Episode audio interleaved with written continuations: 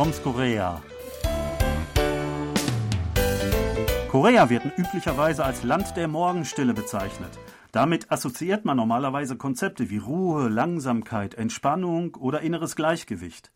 Wer dann nach Südkorea reist, also das Land über den Flughafen Incheon betritt, bekommt als erstes einen Kulturschock, denn von Morgenstille ist hier nichts zu spüren.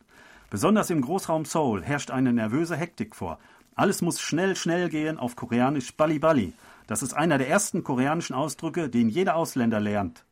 Wer hier länger lebt, findet sich in einem Hamsterrad wieder, das sich um sich selbst dreht und dem man kaum entkommen kann. Erst beim Heimaturlaub in Deutschland zum Beispiel fällt dann auf, wie ruhig und gemächlich das Leben auch sein könnte. Aber gibt es nicht auch Oasen der Ruhe in Südkorea? Sebastian, fühlst du dich in Korea mehr gestresst als in Deutschland? Ja, das äh, wird sicherlich so sein. Liegt natürlich auch daran, dass ich ja in Deutschland dann Urlaub mache. Also da hat man dann weniger Stress. Ich weiß nicht, äh, wie es wäre, wenn ich jetzt in Deutschland ähm, als berufstätiger Vater mit zwei Kindern leben würde. Vielleicht wäre ich da auch gestresst, kann ich mir schon vorstellen.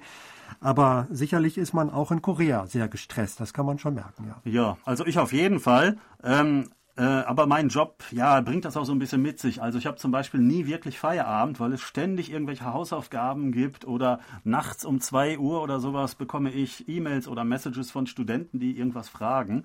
So auch am Wochenende.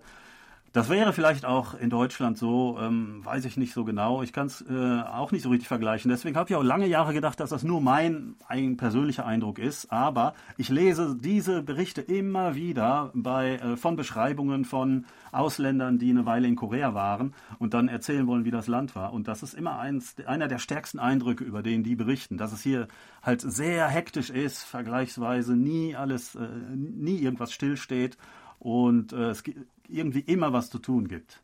Ja, es gibt immer was zu tun. Vielleicht liegt das daran, dass man das Gefühl hatte, wenn man nichts tut, dann könnte man zurückfallen im Wettbewerb. Ich glaube, das ist wahrscheinlich so die, die Wurzel des Übels, dass einfach ein großer Wettbewerbsdruck herrscht. Man muss irgendwie vorwärts kommen. Das fängt ja bei den Kindern an. Das sind ja alles äh, bekannte Sachverhalte, dass die Kinder also früh in so außerschulische Institute gehen, die sogenannten Hackwons und dann auch lernen. Also meine Kinder machen das auch.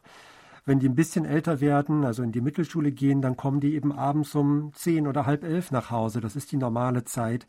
Und äh, selbst in der Grundschule dann vielleicht gegen sechs ist man fertig. Also da ist nicht viel mit Spielen zu Hause oder mit Freunden. Das ist wirklich ein bisschen schade.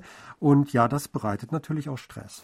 Genau, also man kann es vielleicht vereinfachend so sagen, ähm, zusammenfassen vielleicht ähm, die Kinder, warum lernen die so viel? Ja, damit sie später eine gute Karriere machen können. Warum machen sie das? Ja, damit sie einen guten Top-Ehepartner finden, äh, weil man ja ähm, immer versucht, auf der gleichen Ebene zu heiraten.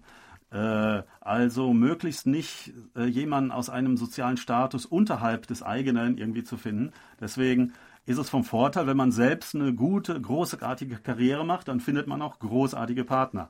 Und äh, dann hat man auch die Mittel, dass man halt auch eine tolle Familie gründen kann und die eigenen Kinder dann später wieder in gute Schulen und dann in teure ja, Nachhilfeschulen, Hackwons stecken kann, sodass die dann auch wieder so eine gute Karriere machen.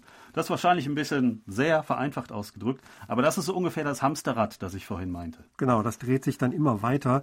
Und man findet natürlich immer wieder jemanden, der noch besser ist und noch reicher und in einer noch größeren Wohnung wohnt. Also das hört ja nie auf.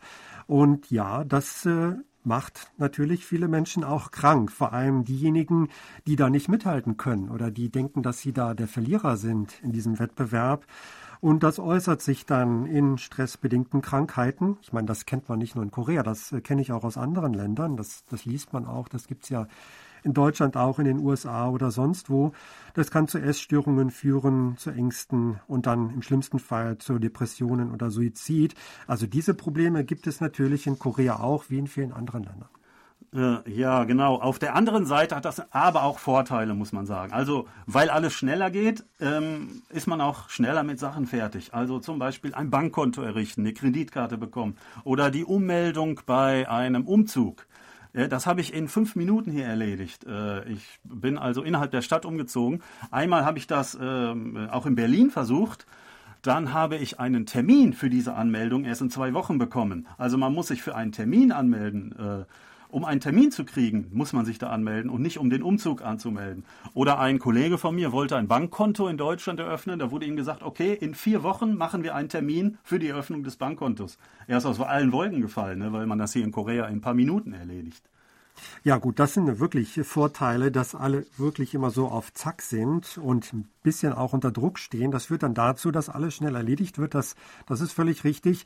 Und ja, das sind schon ja Vorteile, aber manchmal denke ich mir auch, ähm, ich könnte auch mal einen Tag warten, wenn die andere Person dafür nicht so gestresst sein muss. Also da muss man irgendwie den Mittelweg finden, denke ich. Ja, was macht man denn, um Stress abzubauen? Was ist da so typisch in Korea? Ja, zum Beispiel Nodebang, Sauna gehen oder auch ja, Alkohol trinken. Ähm, aber äh, ein Trend aus der letzten Zeit ist, dass es solche ja, Ruheorte, Ruhecafés gibt.